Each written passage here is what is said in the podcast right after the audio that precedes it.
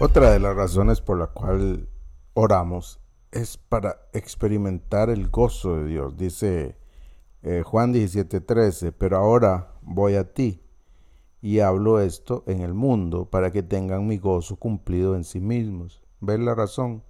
Para que tengan mi gozo cumplido. Jesús, Jesús lo que quiere es que nosotros tengamos gozo, que disfrutemos el, gozo.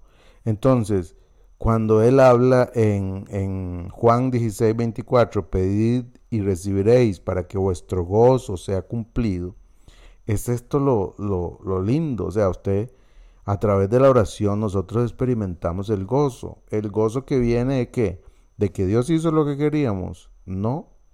Cuando un creyente está alineado a Dios, lo que le produce gozo es que sea hecha la voluntad de su Padre, es que sea hecha la voluntad de Dios. Nuestro gozo no nace de tener la respuesta a nuestra oración como nosotros queremos, de la manera en que nosotros queremos que sea hecha, sino nos alegramos de saber que la voluntad de Dios fue hecha, porque entendemos que su voluntad es buena, agradable y perfecta.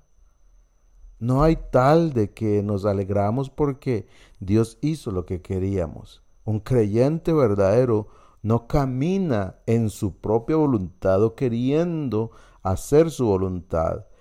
Un creyente verdadero camina eh, con la claridad de que todo lo que pasa en su vida es para la gloria de Dios. Si somos hijos de Dios, eso está pasando en el corazón de nosotros.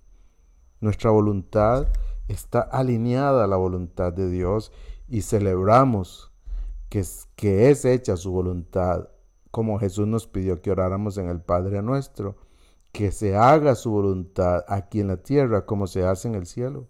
Es así de simple.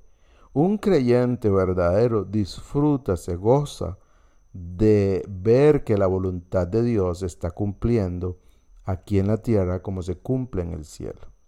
Así es que eso es lo que produce gozo. Para usted hoy la pregunta es, ¿qué le produce gozo al orar? ¿Qué le produce gozo al tomar tiempo para hablar con su papá? ¿Qué es lo que hace que usted se sienta gozoso?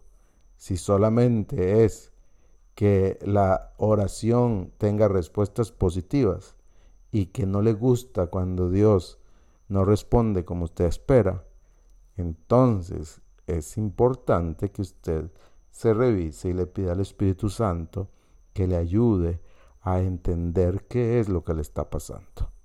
Un abrazo.